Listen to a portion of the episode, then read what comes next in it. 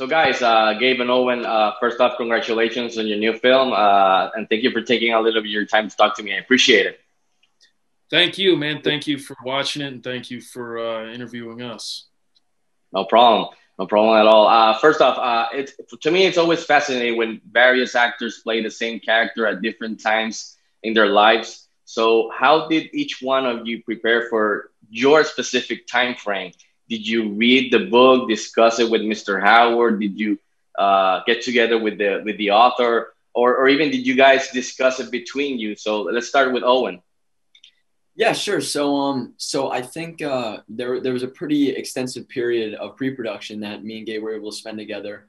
Um, you know, just sort of in a room with Ron, and we went over a lot of the script. Gabe read some of my lines. I read some of his lines to sort of create um a synchronization there um, and be able to kick up, uh, pick up on these, you know, sort of key attributes and mannerisms. How about you, Gabe? Yeah, I think Ron took a lot of care uh, in, you know, making us seem very similar. And, and Carmen Cuba, the casting director, was very uh, attentive to the details that made us, you know, believable that we were the same person. Um, it, it, was pretty extraordinary to see because I had no say in it. Owen had no say in it. We just sort of showed up and we were like, wow, you know, it sort of works.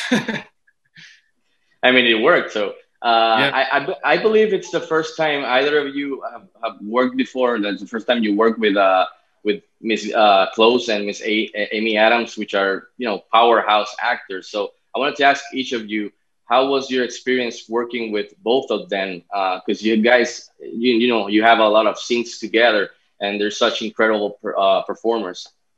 Uh, Owen.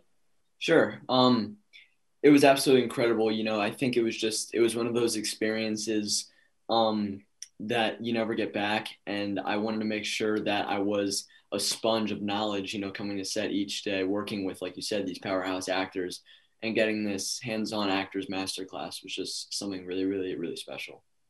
How about you, Gabe? Yes, sir, man. Just witnessing it all and being there, whether or not I was acting in it or not, you know, there were certain points in pre-production where we were all rehearsing around a table and just seeing at that level, like the cameras aren't even rolling and they were taking notes and, you know, really their, their attention to detail and their professionalism was just extraordinary. So, you know, their dedication was a privilege and that goes all around, you know, Haley, Freida, they, they were all definitely as committed uh, as Amy and, and Glenn. It's just Amy and Glenn had, you know, just a, a, a, lot of screen time to show what they were able to do, which was extraordinary. Before letting you guys go, uh, I wanted to ask you, uh, besides being entertained, what do you want audience to take away from this film when they get to watch it at home during the holidays? Uh, Owen? I would say uh, I would say that the most important thing is uh, it's about togetherness and it's about unity. Um, and I think that you know there's a message that somebody from every part of the world can take away from this movie, which is you know how to give and feel and share love, uh, and also how to persevere um, in any situation that you're in, and just uh, be be an upstanding citizen. You know. How about you, uh, Gabe? Yeah, I'd say especially during the holidays, uh, you know, especially during the holidays, that you can't really choose your family. So to be around, you know, everyone and realize, you know, Mama wasn't around to see this uh, this film and see the fruition of her hard work and JD's diligence and his family's supportiveness. So, or support.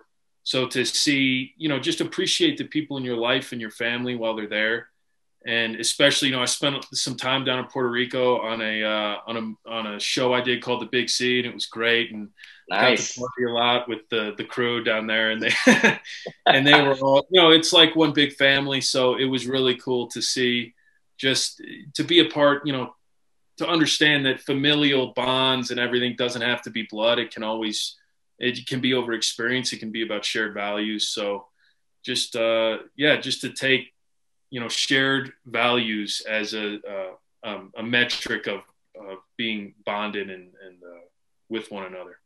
So uh, that's awesome, uh, Puerto Rico. Uh, again, congratulations, guys, on your new film, and thank you for taking a little bit of your time uh, to talk to me. I appreciate it. Stay safe and happy Thanksgiving in advance, guys. Thank you. Likewise, man. Thank you. Have a good one. Thank you too.